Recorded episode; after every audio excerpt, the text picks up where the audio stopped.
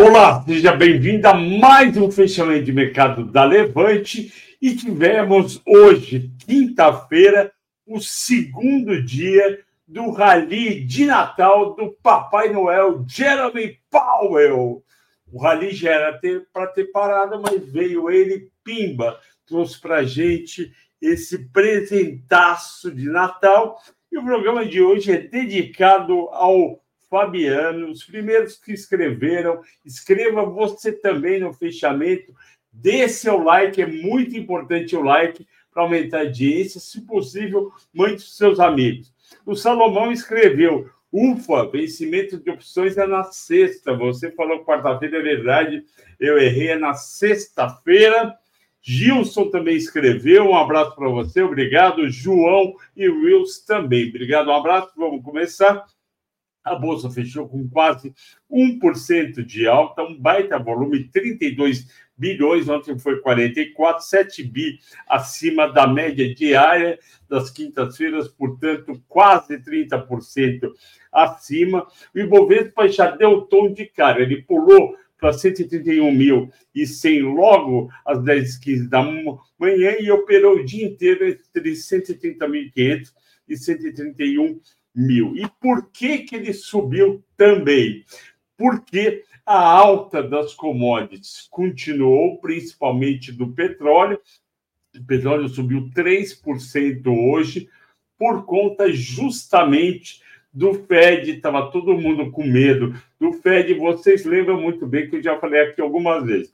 Quando os juros vai subindo, fica mais caro para quem está comprado numa commodities e o petróleo é uma das commodities mais negociadas no mundo, e não é somente as empresas de petróleo, produtores, nem grandes compradores, mas tem muito fundo, muito hedge fund, tem pessoa física que especula com o dólar, é um mercado mega líquido.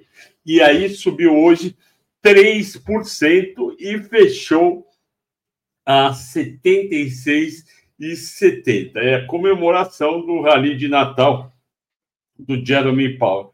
Bolsa Americana também subiu um pouco, o Dow Jones 0,40 e o Nasdaq 0,20 e a gente foi junto, todo mundo animado comprando.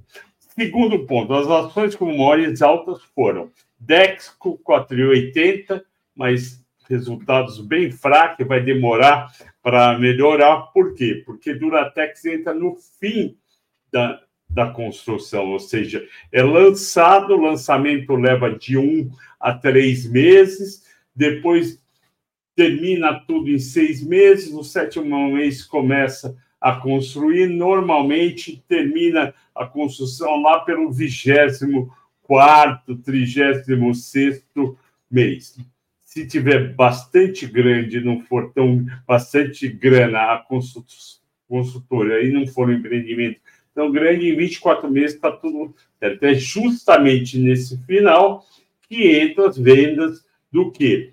De piso, de armário, de metais e de louças. E, e o boom da Dexco, vamos lembrar, e também da, da Portinari, o pessoal da Porto Belo, desculpe que o, os nossos clientes gostam bastante. Porto Belo, sim, está recuperando, porque tem aquele aquela fábrica de um milhão, uma capacidade de um milhão de metros quadrados de produção de cerâmica. A Porto Belo tem muito mais apio do que a Duratex. Por quê? Porque a Duratex já está lá, já vendeu muito bem na pandemia, já foi bem, então ela não tem esse plus a mais. E ela subiu e ainda precisa resultado. A Prio subiu 4,7, graças a Deus, não é, Silmara? Está aí na carteira, está na nossa carteira de melhores MRV, que não, tá, não, não é a melhor hoje em dia, com a melhor condição entre as construtoras da, da baixa renda, ou seja, do Minha Casa Minha Vida, a melhor, como você sabe, é a direcional e a gente tem na carteira de small caps. Se você está me ouvindo, se você não tem direcional na carteira ainda, tenha. A direcional é a Eu sei tem muito investidor uh, do Salavip, no Mais 10, no Infinity, que não gosta de construtora. Eu também tenho um pouco de pé atrás, né?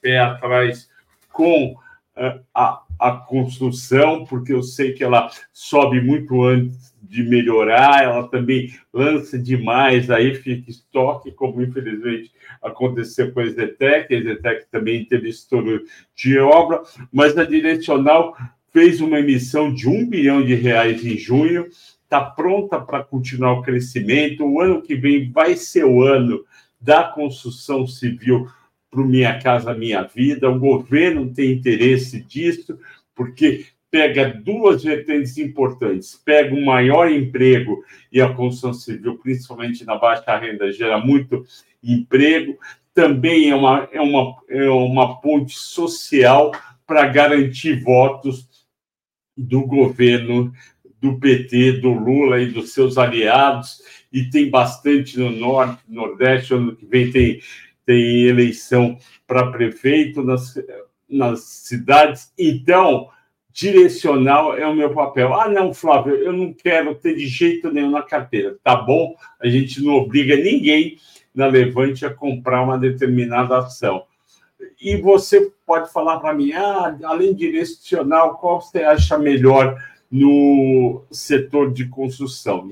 No setor, na alta renda, né? Na média e alta renda, a melhor para mim é a Cirela. A Cirela é a maior e, para mim, a melhor. Os caras são muito bons. Deixa eu ver para vocês se já foi precificado. Como que eu vejo isso? Eu vejo principalmente, olha só, preço, valor patrimonial. Ô, Flávio, por que, que você não vê no PL? Eu olho um pouco o PL, é verdade. Só que o PL, o lucro líquido das empresas de construção são muito voláteis. Então, eu, eu prefiro ver como proporção do patrimônio líquido. Então, qual que é a regra, mais ou menos? Cirela, quando está perto de uma vez o patrimônio, ela está num preço barato. Quando ela está perto de uma vez e meia, ela começa a ficar cara, ela está em 1,25, ela está no meio do caminho. Então, essa é uma regra de bolso, está aqui o bolso meu é uma regra de bolso que eu uso para o setor. Mas eu ficaria só com 5% da carteira em direcional. Continuando o, o dia de hoje, subiu PRIO, MRV, loja Renner subiu. Eu acho que a loja Renner é uma boa para esse período de fim de ano. Açaí, graças a Deus, subiu, está na minha carteira do melhor, estava devendo muito mal. Aliás, ontem eu fiz a carteira do Melhores, que é uma carteira para ganhar do Ibovespa. Ontem o Ibovespa estava com, acho que com 19 no ano, a carteira estava com 27. 27. Um bom ganho em um ano. E a carteira do Small Caps que eu fiz na quinta, o small caps eu acho que estava no ano com 16 e a carteira estava com 30.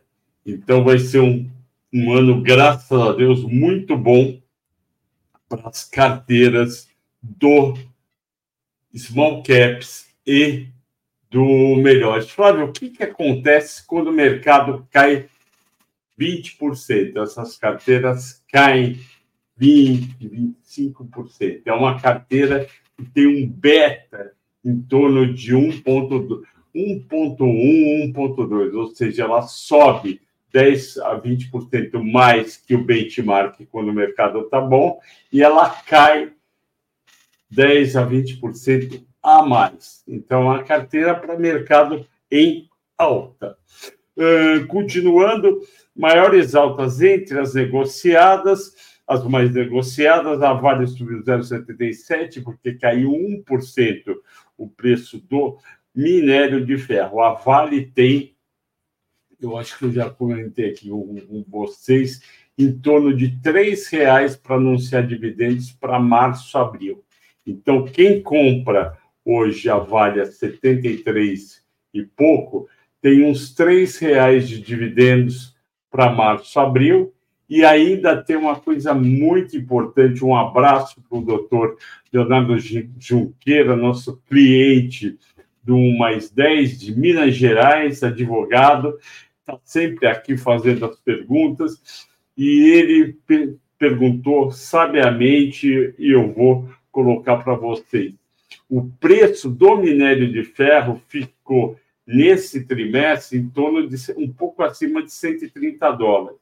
No outro, a Vale vendeu, estava 114, a Vale vendeu em torno de 105 dólares. Nesse trimestre daqui, é bem provável que aumente o preço médio do minério de ferro dos finos de minérios e pelotas de 105 para em torno de 115 a 120. Então, o resultado do quarto trimestre da Vale, que provavelmente sai em fevereiro, vai ser muito bom, vai ser vai ser muito bom, vai ser uma paulada para cima, e aí pode vir esses dividendos de R$ reais. Quiçá um dividendos de 3,50 ou 4. Então, vale é para manter na carteira. Petro 4 subiu 1,7, Tube 0,20, BBDC 1,5, Banco do Brasil 0,50. Esses três bancos ficaram aliviados e outras empresas da Bolsa que aquele projeto de acabar com juros sobre capital próprio não passou na Câmara não passou e, portanto, vai ter algumas modificações, mas não vai pegar muito eles. A não aprovação do juros sobre capital próprio mostrou para mim duas coisas. Em primeiro lugar, vocês lembram que o governo foi lá, aprovou um novo arcabouço fiscal, não cortou despesas, fez uma regra lá para a despesa continuar subindo, 70% do, do crescimento do PIB, mais, mais a inflação, era mais ou menos isso, ou seja, se a inflação é 4 e o PIB é 3, você pega 4, 70% de 3, 2 e 10, sobe 6 e 10. Então, a despesa ia sempre subir. Aí todo mundo reclamou, vocês devem ter lembrado, isso foi em junho, aí eu virei, falei, olha, aí o gol, eu não, né, o Haddad virou e falou, olha, eu vou agora atrás da receita.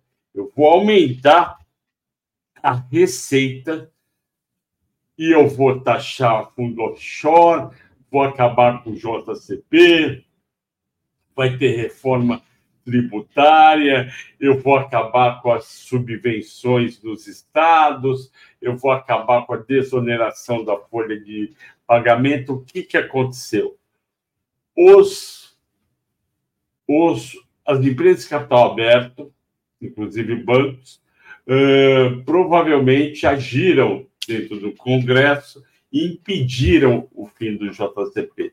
Isso mostrou mais duas coisas. Primeiro, que a força uh, do lobby de quem pode ser prejudicado, grandes empresas, é muito grande. Segundo, mostrou que o governo não consegue aprovar tudo o que ele quer, principalmente na pauta econômica e também na pauta social e de costumes. Terceiro, mostrou que tem gente que reclama que o governo não vai conseguir acabar com o déficit fiscal e falar que tem que acabar. E o que, que acontece? Quando vai doer no bolso dele, ele fala: aqui não, jacaré não vai aumentar meus impostos. Então, o que esse pessoal reclama, empresas e bancos, de déficit fiscal, é tudo nos outros. Quem é nos outros? É em corte de despesa do governo, que obviamente vai afetar alguém, desde algum, algum, algum aposentado que vai ganhar menos, até algum juiz ou ministro que vai ganhar menos, até um programa social um gasto com saúde, educação, é, investimento, etc., que vai cortar. Agora, quando chega para quem reclama, empresários e banqueiros que reclamam do déficit fiscal, quando chega para eles darem a sua contribuição, nananina, não. Continuando, por isso que os bancos subiram. Os bancos já estão num nível razoavelmente alto, praticamente todos bateram o preço que eu estava achando que ia bater no Natal. Então, vocês lembram que eu estava aqui, eu estava aqui falando e falava: olha, eu acho que Itaú pode. Isso foi no começo de novembro. Eu falei: eu acho que Itaú pode bater 31 em no Natal. Itaú está 32,87. Então já passou de longe. Banco é, Bradesco, eu falava, ué, tá 14,20, mas eu acho que pode chegar em 16,50. Está 17,25. Banco do Brasil estava 49, eu falei, eu acho que pode ir a 52. Está 53 e 33. Quem está devendo subir? Petro, ok. Vocês lembram? Eu trouxe o João algumas vezes, o analista, e falou: olha, Petro 35 está ok, mais que isso que a cara. Está 35 e 32. Vale, eu falei 77, eu acho bem mais plausível. Está só 73,40. Vale, então, deve, está devendo cotação.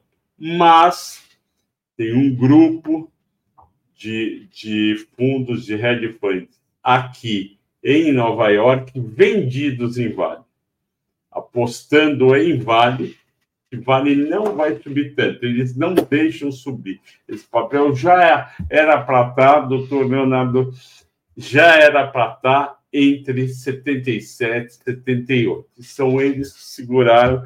Vamos ver se alguma hora eles param distribuirá. Continuando, ações agora com maiores baixas do índice, né? Eu já falei das altas, maiores baixas do Ibovespa, Natura 5,5, é um papel que subiu bem no ano, migrou natural, caiu 4 ontem, subiu 10 ontem.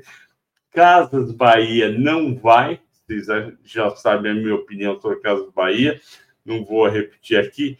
SLC, ela fez um split, ela fez um split uh, hoje de.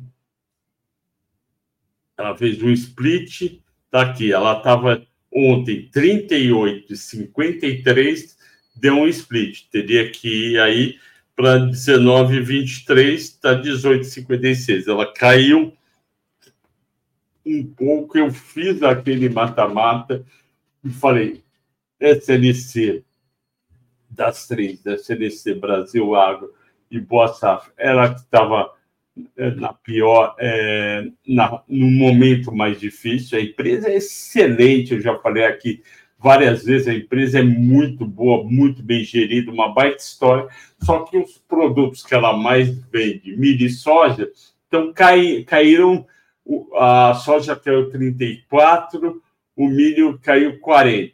Caiu muito, então a receita dela caiu, o papel está caindo.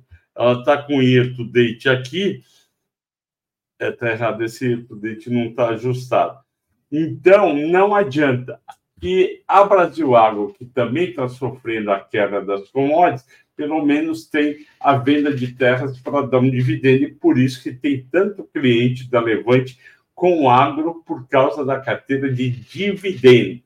E Boa Safra, que o código é soja 3, por que, que a Boa Safra, que se chama Boa Safra Sementes, por que, que ela não tem um código Boas 3? Eu acho que ia ser melhor, mas não. Como a Boa Safra Sementes vende 90%, 80% do que ela vende é de semente para plantar soja e ter uma maior produtividade, eles pegaram soja 3. Mas qual é a impressão errada que dá? Que é uma empresa 100% de soja e que ela planta e colhe soja. Ela não planta nem colhe soja. Ela vende, ela vende aqueles sacos de semente para o agricultor ir lá e plantar a soja. É cara, a semente não é. É cerca de 15% do custo total da plantação de uma safra. Minha sugestão, eu não conheço o pessoal da Boa Safra Sementes, é que mude o nome para Boas 3. Boa S de safra. Boas 3. Então vamos lá, continuando. Uh, IRB, que é o 3.2, um conta. Deve é, destaque de baixas entre as mais negociadas. Ambev, um e-mail. Ambev está com duas espadas na cabeça. A principal é a Argentina, que ela tem a Quilmes, que é a cerveja líder do país. Então, ela tende a perder dinheiro por causa da desvalorização em termos de trazer o resultado para o balanço, e ainda tem o JCP.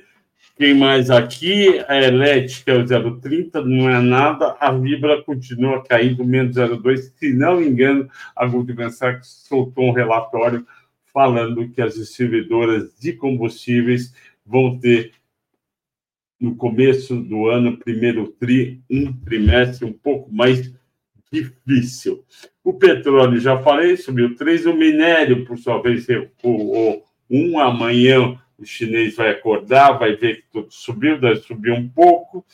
E o dólar estava em 4,91. O saldo de estrangeiros, finalmente, depois de 21 pregões positivo, foi negativo em 649 milhões, só que isso vai virar eh, a partir de quarta-feira, esse é o resultado de terça-feira, por causa do Papai Noel Santa Claus Jeremy Powell. No acumulado do ano é 41 bi 600 entrada de grana estrangeira, 30 na bolsa e 11 em IPO, estrangeiro 54% do volume total, enquanto a pessoa física teve 14 e o institucional que é pessoa física, né? Porque é fundo, 26%.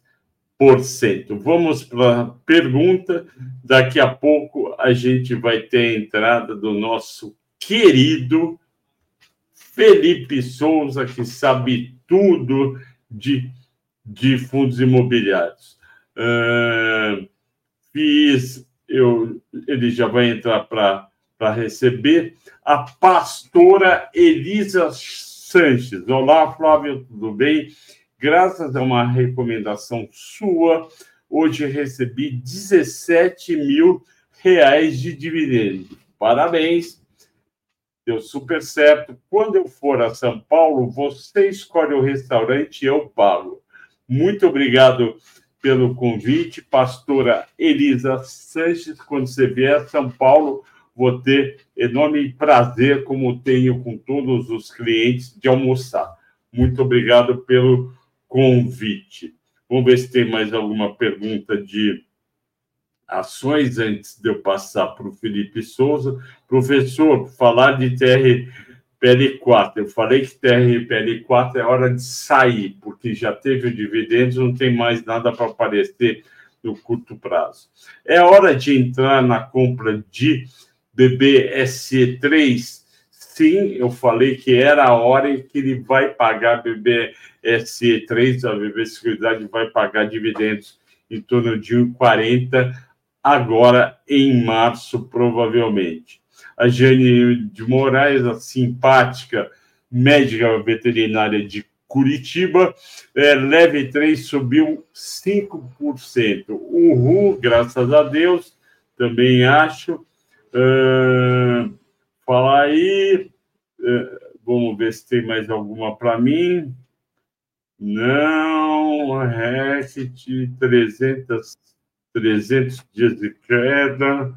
Itaú andou muito mesmo. BBSE, eu acho que tem que pegar agora, porque é, pés descalços, se você esperar caiu, caiu o juro, caiu juros, ela vai ficar subindo aos poucos, vai pagar dividendos e você vai ficar a ver navios. Eu acho que é isso. Olha a Lívia Baldi aí, um abraço, Lívia. Uh, Cozan está a um barão, pode chegar a um BRS, a influência por ações do governo do Milei, não sei. Essa pergunta eu não sei a resposta. Vamos agora com o Felipe Souza. Felipe, muito obrigado da sua participação. Você tem acesso aí às perguntas, pode tocar, responder. O show é com você agora. Grande Flávio Conde, um prazer estar aqui mais uma vez fazendo um fechamento de mercado especial para os nossos clientes. Adoro falar com o pessoal do Ideias, pessoa física, é uma delícia de conversar, porque todo analista tem um pouco de professor e o Flávio Conde é efetivamente um professor. Então, estou fazendo aqui um fechamento de mercado com um professor e com o pessoal que eu gosto bastante. Então, vamos lá falar de fundos imobiliários. Deixa eu ver aqui o que está tendo de pergunta difícil. Primeira pergunta aí do Manuel Ribeiro. Monael. Monael, Monael. Errei pela segunda vez, não errarei pela terceira. Conde e Felipe, boa noite. Quando os FIIs da finada terão seu VP reavaliados? Na sua opinião, HGLG e HGRU estão com VPs assimétricos? Saiu ontem a reavaliação de laudo dos ativos do Credit Suisse, mas eu não vi se especificamente saiu do HGLG e do HGRU, tá? Vou até olhar aqui agora para tirar essa dúvida, tá? Estão ouvindo?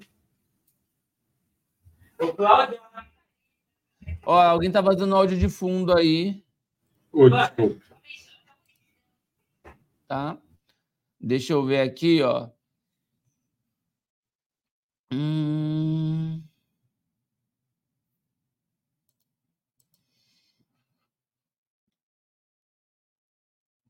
É, o HGLG e o HGRU eles ainda não soltaram efetivamente o laudo, né? Uh, vamos aguardar, vamos aguardar. Eu, eu tenho uma visão é, efetivamente ali bem positiva, tá?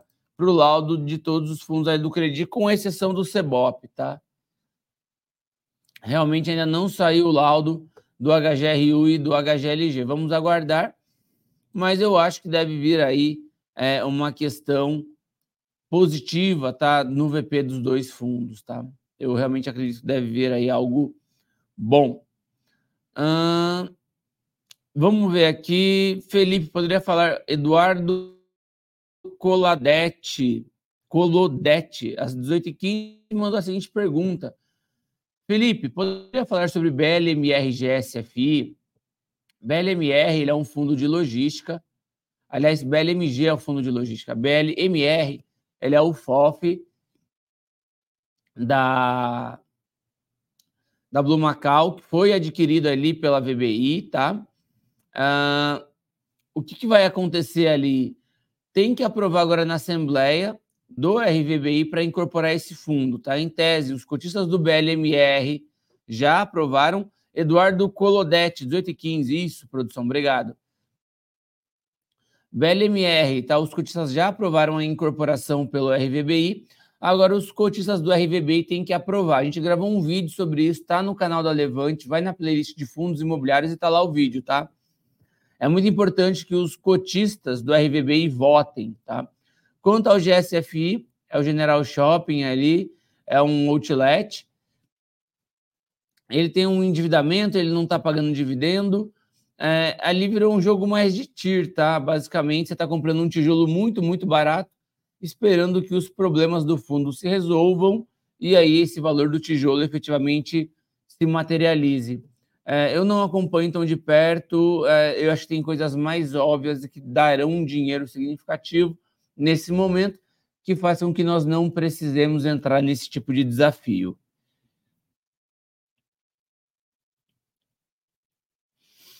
Depois avançando aqui, Monael Ribeiro, 18 e 18. Felipe, qual o seu top 3 de lajes corporativas, tá? Top 3 de lajes corporativas, Monael. Eu acho que para o ano que vem, quem deve andar forte, tá?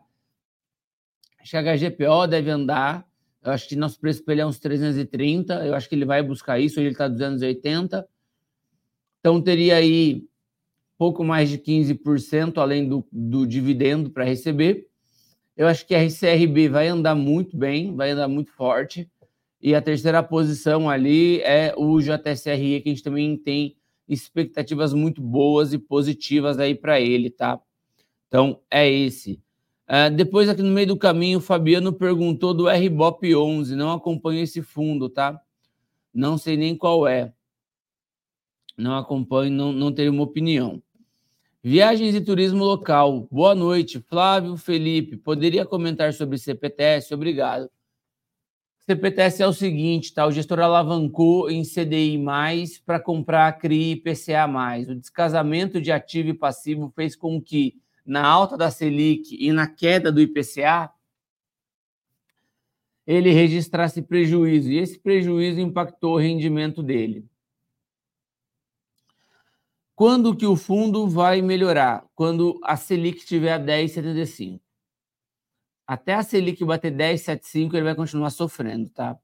Mas eventualmente ele vai ter algumas vendas de alguns ativos, tipo SPVJ, é, LASC, que vão dar um bom lucro para ele, que vão dar uma compensada nesse dividendo amassado, tá? A gente está acompanhando o CPTS, a gente acha que não vai a pena vender nesse preço, tá? A venda foi lá em cima. Agora que ele já caiu tudo e o cenário tende a melhorar para ele, a gente não recomendaria a venda de CPTS, tá? Seria mais para comprar do que para vender, mas nesse momento ele ainda nem é o nosso top 5 de fundos de recebíveis justamente por conta de que só Selic a 10,75 resolve para ele, tá? Pelo menos. E Selic a 10,75 é daqui a 100 dias, se tudo der certo. Então o fundo ele ainda vai sofrer um pouco nesse meio tempo, tá? Então eu não iria nele nesse momento. Daniel Rezende, o que dizer de HGRE? Conseguirá vencer os desafios?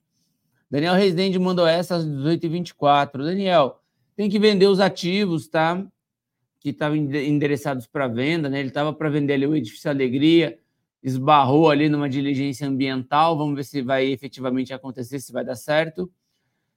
Tem, tem que vender, alugar da destinação para o Guaíba, para o Antônio das Chagas, tem que terminar de alugar ali o Martiniano, tá? Tem esses desafios. O Martiniano ele é líquido, eu acho que ele vai conseguir sair negócio rápido ali, tá? Acho que vai dar certo o Martiniano. Uh, acho também que que o, o Edifício Alegria, acho que eles acreditam, é, eu não sei a complexidade tá, da, da diligência ambiental ali que esbarrou, mas eu acredito que devem encontrarem ali, é, acho que devem encontrar uma solução para contornar isso daí. É um tijolo que vale muito, é um terreno que vale muito ali. Aliás, o, o tijolo em si, a edificação não tem tanto valor, o que vale muito ali é o terreno. Tanto que quem está comprando é a plano e plano, que vai subir um residencial ali tá? E depois, uh, eu, assim, de novo, a HGRE precisa desses eventos para que ele ande, tá? Eu acho que essa cota é para cima de 150 se tudo isso acontecer. Vendeu Alegria, alugou o Martiniano, essa cota é para negociar acima de 150, tá? E o Martiniano ele aluga, tá? É líquido. O Alegria eu também acho que resolve rápido ali. Depois tem algumas lajezinhas para vender, tipo Brasil Interparte, que ele tem que dar saída. Guaíba, no Rio Grande do Sul, para vender. Tem o TOTS, que é uma coisa meio esquisita ali, que é assim, um imóvel meio cansado no Taboão da Serra, mas que ele poderia vender também. Está gerando receita. Ah, assim, ele tem os desafios dele, tá? Eu acho que a gestora vai resolver, mas infelizmente está levando mais tempo do que eu acho que deveria levar. Aliás, quem sou eu para achar alguma coisa, né? Do que eu esperava que acontecesse, né? Eu esperava que resolvesse mais rápido e não está resolvendo rápido. PVBI está barato, na casa dos 100 reais. 7 de dividendo em tijolo Prime, né? Área Prime. Cara, acho que o PVBI está assim barato. Só que o PVBI é um barato que não anda, né? Não vai ficar caro, porque é uma emissão atrás da outra, né? A gente acha que vai ter mais algumas emissões, porque ele tem que diluir urgente o glorioso Preven Sênior ali na Brigadeiro Luiz Antônio, que hoje é metade da receita do fundo. E vai ter revisional no ano que vem, em abril. Preven Sênior não está bem das pernas, tá? Então eu acho que efetivamente é, o acordo de revisional não será bom para é, a, a, a VBI, minha opinião, tá? gestor está otimista, gestor acha que eventualmente ele pode apenas não repassar o IPCA, mas que ele está otimista com a operação. Eu estou um pouquinho mais pessimista, eu estou estimando que vai ter ali algum desconto. Então eu prefiro ficar de fora do PVBI até abril ou até a revisional com a Prevent Senior. Renovou, tá tudo certo, beleza. Se a cota despencar muito, se a Prevent Senior pesar a mão neles lá e a cota derreter, aí vira ponto de compra, tá? Danan Hermógenes. Ah, então assim, tá? PVBI. Se você tá tranquilo com essa questão da Prevent Senior, se você não liga de ter uma emissão atrás da outra, é para carrego esse fundo, tá? Você vai carregando. Eu, particularmente, ligo um pouco, tá? Eu, eu tento comprar aquilo que eu acho que vai subir mais rapidamente eu não quero carregar tanto assim com essa cabeça de holder, tá? Então eu vejo ali uma oportunidade sim de, de PVB para longo prazo, acho que é muito bom o fundo. Agora eu, eu acredito bastante que pode ser que tenha algum tipo de desafio ali de curto prazo nesse fundo, tá? Então por isso que eu teria ali algum nível de atenção. Danan Hermógenes, às 18h30. Professor, tenho posição em RECT 11, perdendo mais de 50%. Qual é a previsão de médio a longo prazo deste papel? Olha, é, é ruim, tá? Eu acho que não deve cair mais nesse preço, mas eu também acho que nesse momento não teria um motivo que fizesse a cotação subir. Vamos ver quanto que fechou o RECT 11? hoje.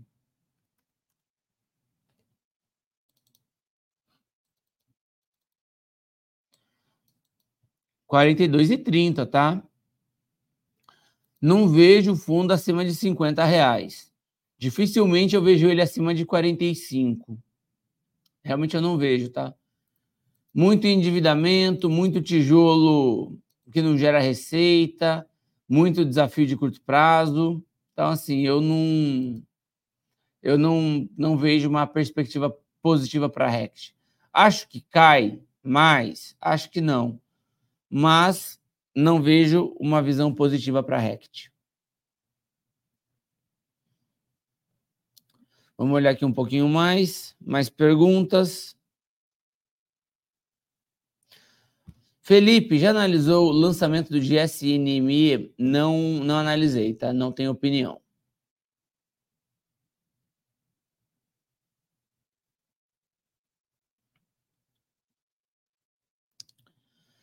Poderia, Felipe, poderia comentar o motivo da queda do CACR?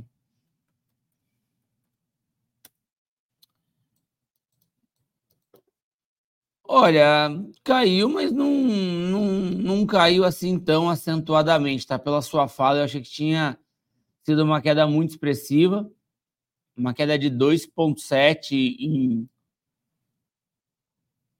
Desculpa, pessoal. 2,7 em, em 21 dias, então, assim, não me preocupa, tá? Não acompanho esse fundo muito de perto. Já conversei com o gestor uma vez, ele é até colega do Henrico aqui. É, é um fundo faz muito término de obra espalhado pelo Brasil. Ele é um high yield, mas não é high yield igual aqueles lá que deram problema, tá? É, ele investe muito em término de obra. Financiamento à produção residencial, tá? Paga um dividendo mais elevado, você está tomando bastante risco de obra ali e o risco de originação e estruturação. Eu não olho o teu na vírgula esse papel, tá?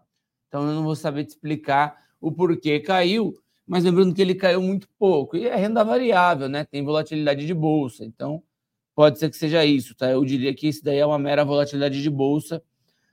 Pelo movimento de queda até agora, não nos preocupa nada em relação a fundamento. Um movimento de, de queda mesmo.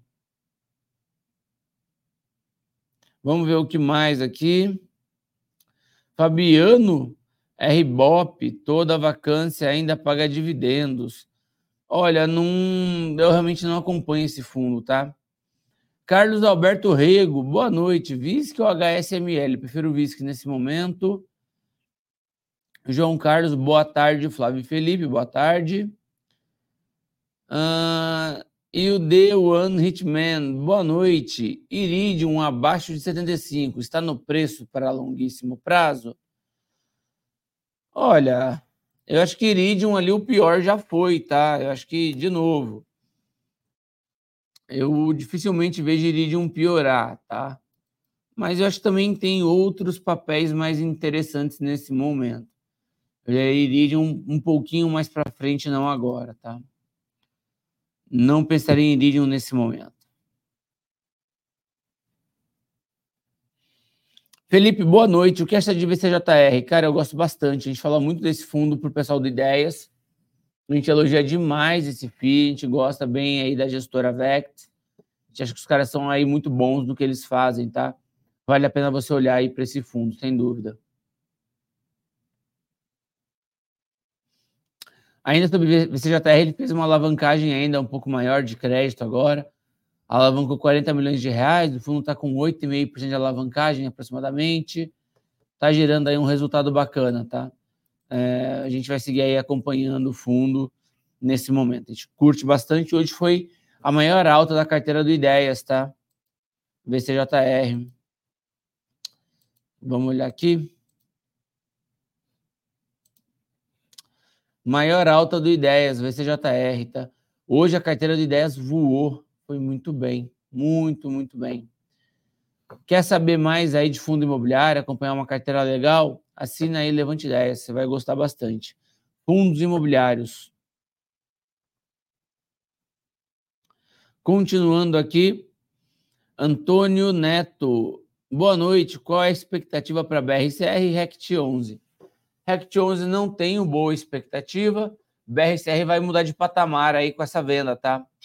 BRCR vai mudar de patamar, vai melhorar muito com essa movimentação. Vamos esperar ele efetivamente aí concretizar esse deal. A gente, eu falei ontem com o gestor por telefone, vou marcar uma reunião com ele agora para a semana que vem. Quero me inteirar mais aí sobre o fundo e a gente vai acompanhar aí, tá? Vamos, vamos dar bastante atenção aí para a BRCR, porque pode virar um imóvel atrativo aí novamente.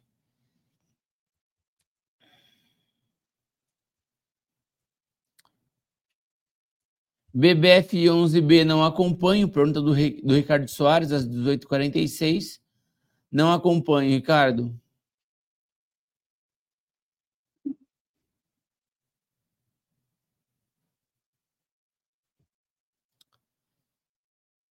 Alguma notícia de BBGO? Pessoal, tudo quanto é Fiagro está derretendo, tá? Ninguém sabe muito bem o que está rolando. É, os que a gente tem recomendação, a gente está procurando um gestor para conversar. A carteira está saudável, não tem nenhum problema, nenhum risco, mas não para de cair os Fiagros, tá? É, mas assim, a gente não tem nenhum fundamento por hora que justifique essa queda.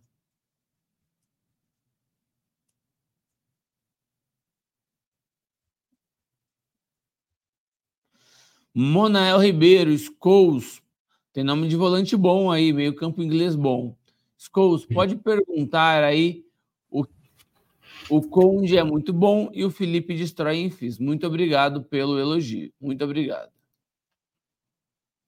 Destrói quer dizer, manda muito bem. Pessoal, a carteira dele do FIS, vocês têm que assinar, tá de graça. Ela vai valorizar que nem a grana de vocês. Do ano que vem vai estar R$ 99. Quem não assinou tem que assinar. Eu assino e os meus FIS são exatamente a carteira do Felipe Souza. Ele acerta muito, por isso que eu trouxe ele e trago toda semana. Pode tocar. Muito obrigado, Flávio. Você merece.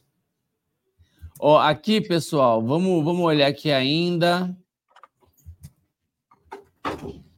Perguntas.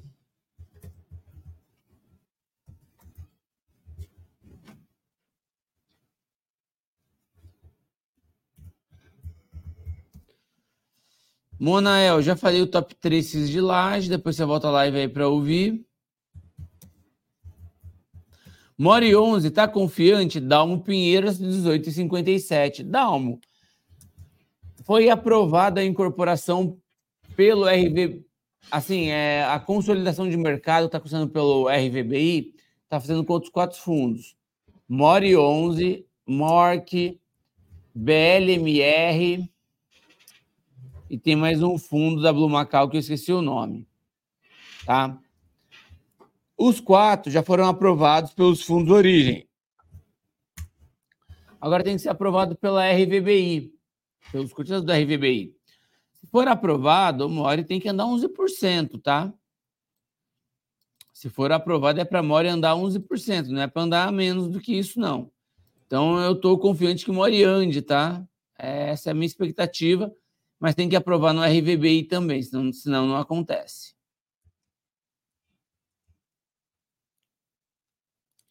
E é isso. Não tem mais pergunta de fundo imobiliário. Já é... acabou? Mas perguntaram sobre Clabin, Fabião. Se quiser falar de Clabin aí. Então, Clabin, muito obrigado. Clabin, a gente está com uma visão é, ligeiramente negativa, vocês lembram bem. Sem ser essa segunda, a outra, eu trouxe o João Abdoni, que é o nosso analista especialista em commodities, e ele falou: olha, teve Suzano Day, ou seja, uma manhã inteira de Suzano com os, os analistas e investidores de mercado, teve o Clabin Day, na mesma, na mesma semana. O da Clabin, o pessoal não gostou, a ação caiu 5% no dia. Por quê? Porque Clabin veio com investimento inesperado de 1 bilhão e 800 para reformar uma caldeira em uma das fábricas dela. Ok, provavelmente precisava fazer isso, mas tem um ponto muito importante que eu chamo a atenção em Clabin Suzano, e que aí eu vou discordar do Bartz, que eu adoro, e da Luiz Bartz, que eu gosto mais ainda, que é o seguinte, sempre que você fica com aquela impressão que Suzano e Clabin vão, vão distribuir altos dividendos, porque terminou o projeto Puma 2, porque terminou o projeto Cerrado 1 ou Cerrado 2, eles vêm com um novo projeto, ou com nova reforma e não distribui os dividendos. Portanto, Clabin e Suzano não são empresas de, de dividendos. Empresa de dividendos é setor elétrico, setor de saneamento básico, seguradora. Essas empresas pagam porque não tem muito investimento para fazer, tem um retorno alto e sobra dinheiro. Não é o caso de Suzane e Clabin. Suzane e Clabin são empresas de crescimento, e isso não é de dois anos para cá, isso daí faz 30 anos. Eu, inclusive, trabalhei na Suzano, foi a única empresa que eu trabalhei, o resto foi no mercado financeiro, se não me engano, em 1987, quando eu estava saindo da faculdade. O negócio deles é crescer. E eles não estão errados, eles estão certos.